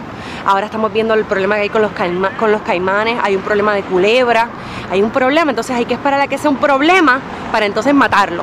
No hay prevención, no hay educación y que estamos enseñándole a la gente que cuando algo se convierta en un problema lo elimine. ¿Dónde está la educación? Entonces quieren un país sin violencia. No, hay que educar, hay que prevenir, hay que este- esterilizar, hay que fomentar la adopción, hay que multar a los breeders, hay que prohibir a los breeders y hay que trasladar esos animales del zoológico a su interior de Estados Unidos, porque el amor es libertad y lo que ellos están viviendo ahí es un infierno y eso no nos representa. Y eso es precisamente lo que está ocurriendo y que tiene que ver con, con el zoológico de Mayagüez, además del reclamo que hacen eh, activistas eh, que luchan por el bienestar de los animales, porque no solamente la situación del zoológico, sino lo que está ocurriendo con los animales a nivel de Puerto Rico y el que la ley de maltrato de animales parece que pues, se ha convertido en algunos momentos en letra muerta. vemos a las personas maltratando animales, la situación con los perros, que, los abandonan, la situación con los caballos, eh, los gatos, por ejemplo, y hablando precisamente de, gatos, ahora que yo recuerdo, hablando de gatos, aquí se, aquí se pretende en Puerto Rico, para que ustedes tengan una idea, hacer un desalojo, una eliminación, sacar los gatos de los parques nacionales en el Viejo San Juan, del Morro y de otras facilidades que son manejadas por la Compañía de Parques Nacionales. El problema es el proceso. Yo tengo línea telefónica a la licenciada Ana María Salicrop, quien es eh, portavoz de la organización Safe Gato, porque ¿qué, pretenden hacer en este país? ¿Agarrar los gatos y meterlos en un saco de basura? Saludos, buenas tardes, bienvenida licenciada a la red informativa. Hola, buenas, gracias por el espacio y precisamente esa es la gran interrogante que permanece sobre el plan preliminar que ha presentado la, este, el Servicio Nacional de Parques porque aparentemente este es un proceso largo, ¿no? Que acaba de comenzar según eh, su reglamento que, y que implica varios pasos. Eh, pero ciertamente en el inicio del proceso, pues ya nosotros vemos que, que empezamos mal, ¿no? Porque la propuesta principal de ellos es la remoción o eliminar los gatos, pero como bien dice, esto es un problema eh, que abarca mucho más allá del área limitada del paseo del morro y nosotros sabemos, conociendo el gran problema que conlleva la, el manejo ¿no? de la sobrepoblación de animales en Puerto Rico, que la eliminación o la remoción de esa colonia histórica de gatos del viejo San Juan, no es otra cosa que la eutanasia, ¿no? Es ponerlos a dormir, porque la realidad es que no hay dónde llevar una colonia de gatos eh, de más de 100 gatos eh, que no son adoptables en su mayoría, son sociables, pero no adoptables, están eh, esterilizados y vacunados, o sea que es una población controlada. Y como dices que aquí el problema es el incumplimiento con la ley, ¿no? Este, el, el gran abandono. Y a pesar de que el Servicio Nacional de Parques reconoce que el abandono es un problema en el área, no hacen nada para evitarlo. Entonces a mí me sorprende hasta me decepciona de una agencia federal, ¿no? Que permitan que se cometan delitos continuamente, porque el abandono es un delito, eh, en su jurisdicción, ya que ellos no, no proveen ningún tipo de seguridad en el área, no lo han hecho, bueno, desde el principio que la proveyera la compañía de turismo, hace años que ahí no hay guardia de seguridad y nosotros cuando hacemos nuestra tarea como organización sin fines de lucro, que atendemos no solamente a esa colonia, sino al resto de, de la población de gatos del Viejo San Juan para precisamente controlar la sobrepoblación. No es un refugio ni un santuario ni nada de eso, sino nuestro trabajo principal es eh, implementar lo que se llama el TNR Trap Neuter Return, ¿no? En inglés, que es el atrapar, esterilizar y devolver al gato a, a su lugar. Nos encontramos gatos abandonados todo, todo Pero el la, tiempo. la pregunta que yo hago para que la gente entienda, ¿tan crítica es la situación de gatos realengos en el morro, por ejemplo? Bueno, en- ahí no, para nosotros no, está, está, está- ha mejorado a través de los años. Eh, no, lo que estamos hablando no es el área del morro como tal, sino lo que se conoce como el paseo del morro, que es lo que continúa el paseo de la princesa. Eh, y allí hay una colonia de gatos que llevan ese lugar desde antes de que se construyera el paseo del morro, porque el, el paseo se construyó a principios de los 2000 y los gatos llevan en el San, en Viejo San Juan mucho más tiempo. De hecho, nuestra organización nació precisamente porque vecinos del Viejo San Juan eran quienes se encargaban de alimentar y esterilizar por su cuenta a esos gatos. Y entonces así fue que, ¿verdad? Que, que se organizaron para, para hacer Seiba Gatos, que todos somos voluntarios y la ayuda que recibimos es de nuestros donantes y de muchos turistas, porque uno se sorprendería lo atractivo que es ese lugar para muchísimos turistas. Eh, y nuestro punto es que la solución aquí no es eliminar, eutanizar, sacar a los gatos de allí. Por dos razones. Primero, porque hay otras soluciones a los planteamientos que ellos están señalando que no implican ese, esa acción tan drástica, ¿no? Eh, los gatos también cumplen un propósito en el viejo San Juan porque son un método natural de control de plagas. De hecho, por eso Doña Fela en su tiempo eh, trajo tantos gatos al viejo San Juan para eliminar eh, las ratas, ¿no? Para controlarlas. Y sobre todo si es una colonia que está eh, que su- está esterilizada y vacunada, que quiere decir que no se van a estar reproduciendo, evitan que el proceso natural de que nuevos gatos entren, que es lo que se llama el efecto vacío, y es lo que ocurriría si se sacan todos los gatos de esa de esa área, así que no es una solución porque lo que lo que provocaría es que nuevos gatos sin esterilizar entraran al área y se empezaran a reproducir de forma descontrolada, así que este plan para nosotros demuestra mucho desconocimiento del comportamiento de, estos animales, de cómo en realidad afecta, afectaría, afectan el área, o sea, y su, y su función dentro de lo que es el, ecosistema y la cultura también de, de, un área tan especial como el Viejo San Juan, y el desconocimiento del problema tan grande que existe en el manejo de animales a nivel de país, porque obviamente el abandono corresponde a que hay una falta de acceso a cuidado veterinario, ¿verdad? Este, a un precio razonable, sobre todo esterilización a precios razonables. Eh, entonces la gente, pues como no puede cumplir, trata de hacer, ¿verdad? En su mente lo mejor que puede, que es abandonar a los gatos allí. Pero eso sigue siendo eh, algo contrario a la ley y que ciertamente afecta y aumenta la cantidad de animales que hay en el área. Pero eso es una responsabilidad que tienen las autoridades, tanto las autoridades federales como las que estamos hablando ahora con el Servicio de Parques Nacionales, como las municipales y la estatal. O sea, tienen que proveer un acceso a cuidado y esterilización de animales asequibles para el pueblo, porque la gente quiere cooperar, pero es que no, no están las herramientas. O sea, este y también tienen que sí, tienen que hacerse cargo de la seguridad y hacer cumplir la ley porque una organización como nosotros, ¿verdad? Por más apoyo que tengamos eh, de la comunidad y de nuestros voluntarios y de los muchos turistas que visitan el área, no podemos poner un guardia ahí, ¿no? 24/7, no podemos abrir una clínica veterinaria. Pero que ustedes, por ejemplo, ¿qué ustedes propondrían para resolver, para por lo menos buscar el balance? O sea, el que se, el que no se maltrate los animales, pero también que, que estos grupos, pues digamos que, que estos grupos de gobierno puedan resolver su problema. O sea, ¿cómo buscamos el balance? ¿Cuál es la sugerencia? Bueno, ciertamente aquí hay que trabajar en conjunto. Este, una parte muy importante, como estaba diciendo, es que las autoridades asuman su responsabilidad y hagan su trabajo para evitar el abandono. Una vez eso se controle, pero claro, ese problema conlleva, como, como vemos, una raíz muy profunda. Una vez eso se controle, pues entonces continuar con la esterilización masiva de forma pues mayor, ¿no? Más agresivamente, con más recursos. Eh, para darte un ejemplo, cada trampa que se usa para atrapar un gato, que no es fácil, como se podrá imaginar quien conocen a los gatos, atrapar un gato que no se quiere dejar atrapar, y menos en esa área, cuesta más de 100 dólares. O sea, es una cuestión de, de apoyo, de recursos y de querer resolver el problema de una manera eficiente y no la salida que parece ser la más fácil, que es simplemente atrapar a todos los gatos que hay ahí, sacarlos de allí y ponerlos a dormir porque no es efectiva. O sea, no no va aunque ellos logren lo que, ¿verdad? Lo que quieren hacer, no va a ser una solución efectiva. Y hay otras formas, ¿verdad?, de atender el asunto y de hecho esta área se puede hasta convertir que ya lo es, pero se podría hacer mejor en un atractivo, porque la cantidad de visitantes que vienen al Viejo San Juan y se disfrutan, ¿verdad? Este, ver, eh, compartir con estos animales y verlos verlos, verlos bien, tomarles fotos, vienen con sus cámaras profesionales. O sea, es algo que en otros países se ha logrado y creo que en Puerto Rico lo podemos hacer también muy bien porque se ha dado de forma natural, pues saquémosles provecho, ¿no?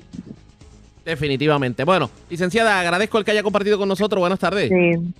Antes de ir, nos quería recordar que hoy es el último día para someter comentarios públicos contra esta propuesta. Así que... ¿Dónde, ¿Dónde, lo pueden hacer? ¿Cómo lo harían? Sí, el público es un enlace en la página de, del Servicio Nacional de Parques, pero está disponible en nuestras redes sociales. Pueden entrar a Facebook si quieren de Seiba Gato y van a encontrar allí que esta mañana se publicó nuevamente el, el enlace. Este, y lo importante es que no solamente pues emitan su oposición a, a este plan, sino estas otras alternativas de, de sugerencias, ¿no? Porque lo que no podemos seguir permitiendo es que animales sintientes, inocentes, no paguen las consecuencias por la negligencia de, de los humanos. Bueno, gracias por haber compartido con nosotros. Buenas tardes. Muchas gracias. A la pausa, cuando regresemos, más noticias del ámbito policíaco es lo próximo aquí en esta edición de hoy, lunes, del Noticiero Estelar de la Red Informativa. Regresamos en breve. La red le informa. Señores, regresamos a la red le informa. Somos el noticiero estelar de la red informativa, edición de hoy lunes. Gracias por compartir con nosotros. Vamos a más noticias del ámbito policíaco. Porque en condición estable se encuentra un hombre que fue agredido por otro utilizando un revólver, le dio un culatazo. Esto ocurrió en el puesto Puma de la 686 en Vega Baja. Además, continúa el robo de catalítico. Pero señores, el vehículo dulce para el robo de catalítico son las Mitsubishi Outlanders. Y en la región policíaca de Bayamón se reportaron dos casos este fin de semana. Wanda Santana, oficial de prensa de la policía en Bayamón, con detalles. Saludos, buenas tardes. Buenas tardes para usted y para todos. ¿Qué información tenemos? Una agresión grave fue reportada a eso de las 4 y 15 de la tarde de ayer domingo en hechos ocurridos en el puesto de gasolina Puma que ubica en la carretera 686 en Vega Baja. De acuerdo a la información, alegó el perjudicado que un individuo portando un arma de fuego lo amenazó y agredió con el arma en el área de la cabeza. Al momento se desconoce el móvil de los hechos, los cuales se encuentran bajo investigación y la condición del perjudicado. El agente Luis Montero, escrito al distrito Vega Baja, investigó y refirió al agente González del Cuerpo de Investigaciones Criminales del área. Por otra parte, dos apropiaciones ilegales de catalíticos fueron reportados en el día de ayer en hechos ocurridos en el pueblo de Bayamón.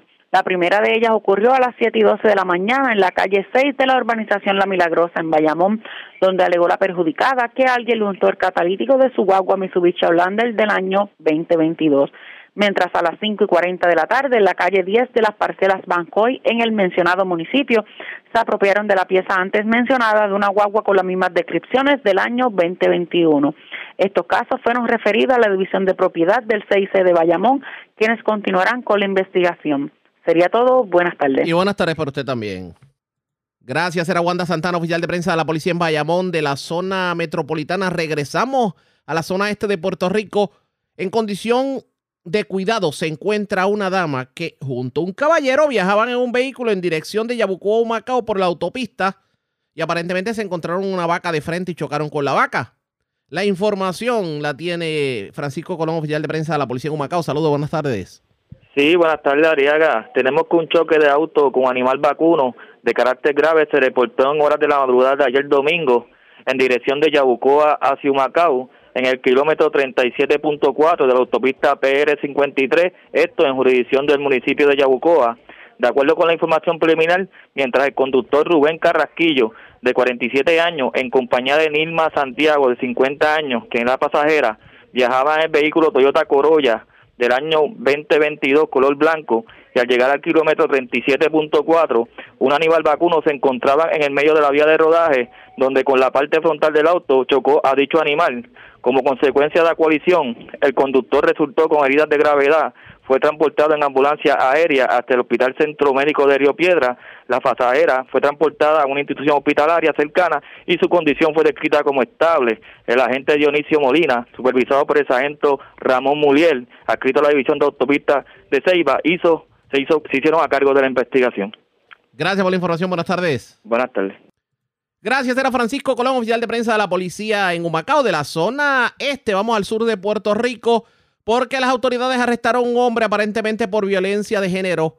Esto ocurrió frente a una funeraria en la calle 25 de julio en Yauco. También se erradicaron cargos contra una persona que le entró a tubazos a otra. Esto ocurrió en el barrio Santa Marta en Juana Díaz. Y es Luz Morel, oficial de prensa de la policía en Ponce, quien nos trae detalles en vivo. Saludos, buenas tardes. Sí, muy buenas tardes a todos. En horas de la noche de ayer, domingo fue reportado un incidente de violencia doméstica en el cual culminó en el arresto de un hombre. Según información preliminar, en el lugar fue arrestado un hombre de 45 años e identificado como Ángel J. Rivera Burgos. Eh, este indica que inicialmente, según la investigación, eh, fue reportado un incidente de ley 54, esta es la funeraria frente a la funeraria Baez, ubicado en la calle 25 de julio en Yauco. Al llegar al lugar fue arrestado Rivera Burgos, ya que este, según la manifestó la perjudicada, había sido amenazada de muerte y a su hija menor de edad. Relacionado a estos hechos, también esta manifestó haber sido agredida y que le, le profirió palabras soeces en fechas anteriores. Relacionado a esta querella fue investigada inicialmente por la agente Marangeli Sánchez del distrito de Yauco referida a la División de Violencia Doméstica para la investigación correspondiente. Estaremos ampliando información más adelante. También tenemos un incidente de agresión. Esto ocurrió en el barrio Santa Marta de Juana Díaz. A eso de las 11 y 25 fue reportado a la policía un incidente donde fue agredido con algún, eh. Dicen un objeto contundente. Aquí lo describieron como un tubo. Resultó agredido un hombre en el lado izquierdo de la cabeza y le realizaron varias cortaduras en el brazo derecho. Según se informó, relacionado a estos hechos, se arrestó un individuo identificado como Sonny Santiago González, de 45 años. El perjudicado fue transportado por paramédicos de emergencias médicas hasta una institución hospitalaria donde recibe asistencia. La querella está siendo investigada por el agente José Vázquez del distrito de Juana Díaz, quien se encuentra, se encuentra en el tribunal consultando el mismo ante el fiscal de turno para eh, así ampliar información más adelante. Eso es lo que tenemos hasta el momento. Gracias por la información. Buenas tardes. Muy buenas tardes a todos.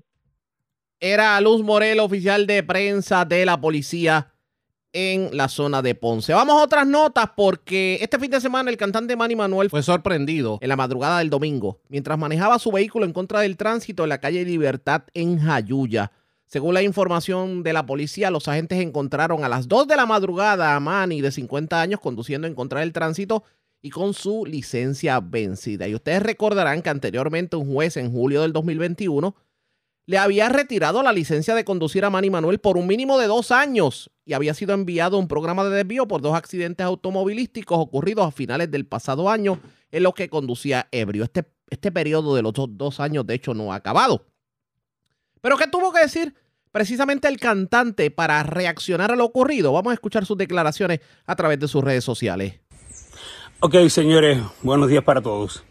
Como saben, a través de mis redes yo les informé que estaba ayer en el pueblo de Utuado visitando uh, los familiares de parte de mi mamá y dejando a mi tía que estaba quedándose con nosotros unos días aquí en la casa. Cuando regreso, paro en Jayuya para visitar otras amistades familiares también que viven en Jayuya que tuvieron la pérdida de uno de sus, de sus integrantes. Y tuve pues la diferencia de parar allá y saludarles allá en el pueblo de Jayuya. Cuando termino de visitarlos, a mi, mi regreso entonces para mi casa, decidimos eh, regresar al pueblo de Jayuya para buscar algo de comer. Eh, cuando voy entrando al pueblo de, de Jayuya, que no conozco muy bien, eh, no me doy cuenta que estoy yendo en una, una calle que, que, es una sola vía y yo iba pues en contra del tránsito. Me detiene un oficial de la policía y me me dice que estoy en contra del tránsito, eh, no me hace prueba de alcohol porque realmente yo no estaba tomando. Ellos no vieron ningún indicio de que yo estuviera bebido ni mucho menos. Cuando me piden la licencia de conducir más la licencia del vehículo, ellos se percatan de que la licencia de conducir está expirada desde el 1 de diciembre. O sea que lo que llevo son solo días, yo no me había dado cuenta de que mi licencia se expiró el día de mi cumpleaños, el día primero, y ellos me dijeron, Todavía este, son pocos días de expiración de la licencia, así que lo que queremos es que por favor que vayas al SESCO y tal, y entonces pongas tu licencia al día. Eso fue todo. Me dieron 50 dólares de multa por ir en contra del tránsito y simplemente me dijeron que tenía que regresar con la licencia entonces actualizada al cuartel de Jayuya, lo que voy a hacer mañana lunes, porque hoy domingo pues está todo cerrado. Entonces, eh, vi esta mañana que se envió un comunicado de parte de la policía y me han llamado gente de la prensa, amistades, pues pensando lo peor, pues lógicamente los entiendo que pueden pensar lo peor, pero no.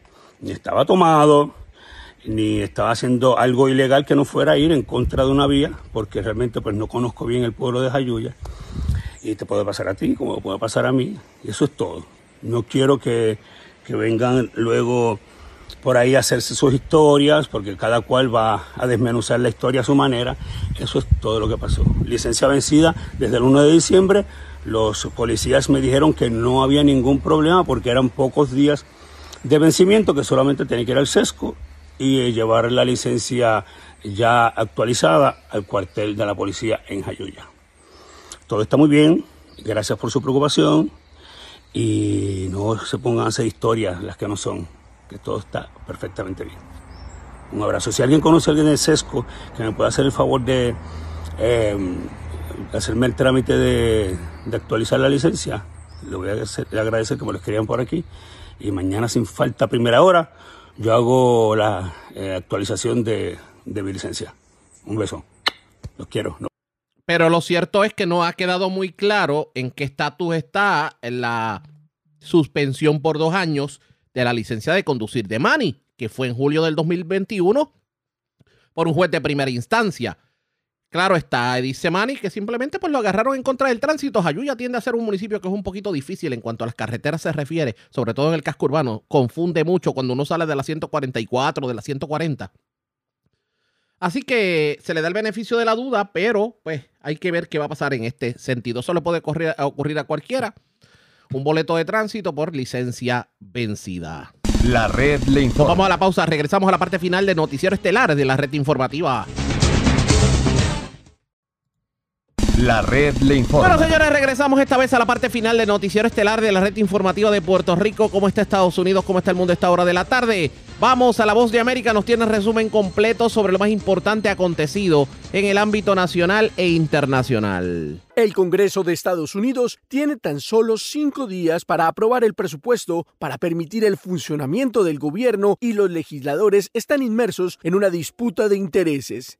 Informa Judith Martín Rodríguez. A poco más de tres semanas para que se redibuje el mapa político del Congreso estadounidense, el Partido Demócrata acelera para, con el liderazgo en ambas cámaras, aprobar el presupuesto del gobierno para el año fiscal 2023. En tanto, los legisladores republicanos, que asumirán en enero la mayoría en la Cámara de Representantes y cuyo apoyo será necesario en el Senado para que la propuesta demócrata siga adelante, no tardaron en manifestar su desacuerdo con el proyecto de ley contemplando más de mil millones de dólares y que además busca financiar programas nacionales a los que se oponen los conservadores. La fecha límite para llegar a un acuerdo y aprobar el plan de financiación del gobierno vence este viernes 16 de diciembre, por lo que se espera una semana de intensas negociaciones entre demócratas y republicanos a fin de lograr una resolución bipartidista. Sin embargo, algunos republicanos conservadores sugieren firmar un proyecto de ley a corto plazo para retrasar las conversaciones hasta enero, momento en el que tendrán una posición de negociación más fuerte al contar con la mayoría en la Cámara Baja del Congreso. Uno de los puntos de mayor discusión en esta propuesta es el récord en financiación al Departamento de Defensa en un momento crítico en plena guerra en Ucrania y a medida que continúa creciendo la influencia de China en todo el mundo. Esta semana será crucial para que el gobierno no enfrente un cierre en sus operaciones y si finalmente el esfuerzo de los demócratas fracasa en el Senado, el Congreso tendría que recurrir a una nueva fórmula de financiación provisional que simplemente extendería los niveles actuales y retrasaría las conversaciones hasta después del 3 de enero, la fecha que determina la Constitución para el inicio de la nueva legislatura. Judith Martín Rodríguez, Voz de América.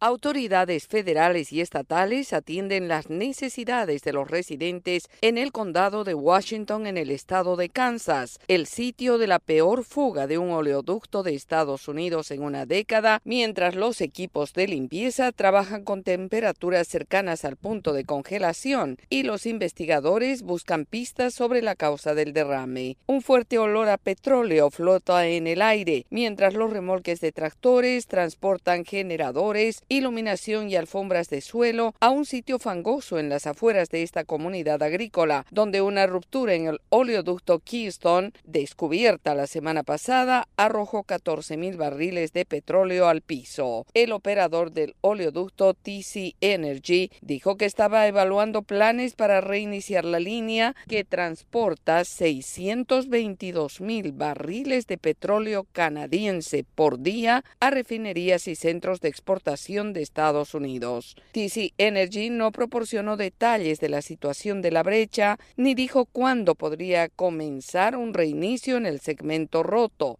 El condado de Washington, un área rural de unas 5.500 personas, está a unos 322 kilómetros al noroeste de Kansas City, la capital del estado. El derrame no ha amenazado el suministro de agua ni ha obligado a los residentes a evacuar y los trabajadores de emergencia instalaron barreras para contener el petróleo que fluyó hacia un arroyo cercano.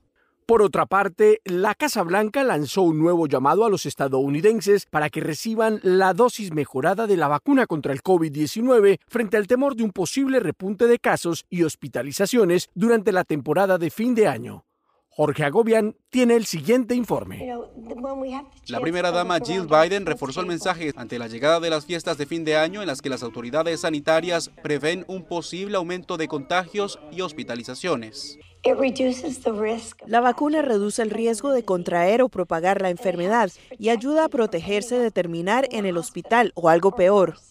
Hasta el momento, solo alrededor del 13% de los adultos estadounidenses han recibido el refuerzo de la vacuna anti-COVID, según datos de los Centros para el Control de Enfermedades de Estados Unidos. ¿El COVID existirá para siempre? Bueno, COVID estará presente por mucho tiempo. ¿COVID seguirá siendo disruptivo? No necesariamente. Podemos seguir con nuestras vidas, podemos hacer las cosas que nos importan. Si hacemos ciertas cosas, y eso es mantenerse al día con las vacunas, recibir tratamiento si se tiene una infección, si hacemos eso, absolutamente podemos mantener controlado este virus.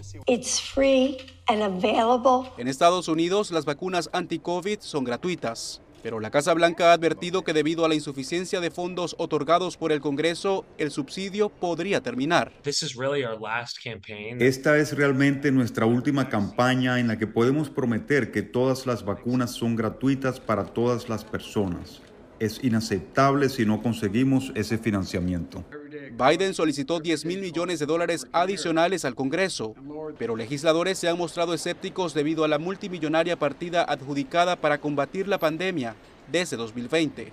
En enero se inaugura un nuevo Congreso dividido políticamente, lo que podría seguir obstaculizando la agenda del mandatario. Sintonizan Buenos Días América, un programa de La Voz de América.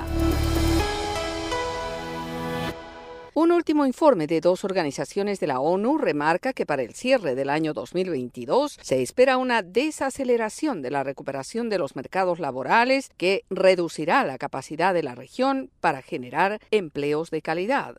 Esta es una actualización de nuestra sala de redacción.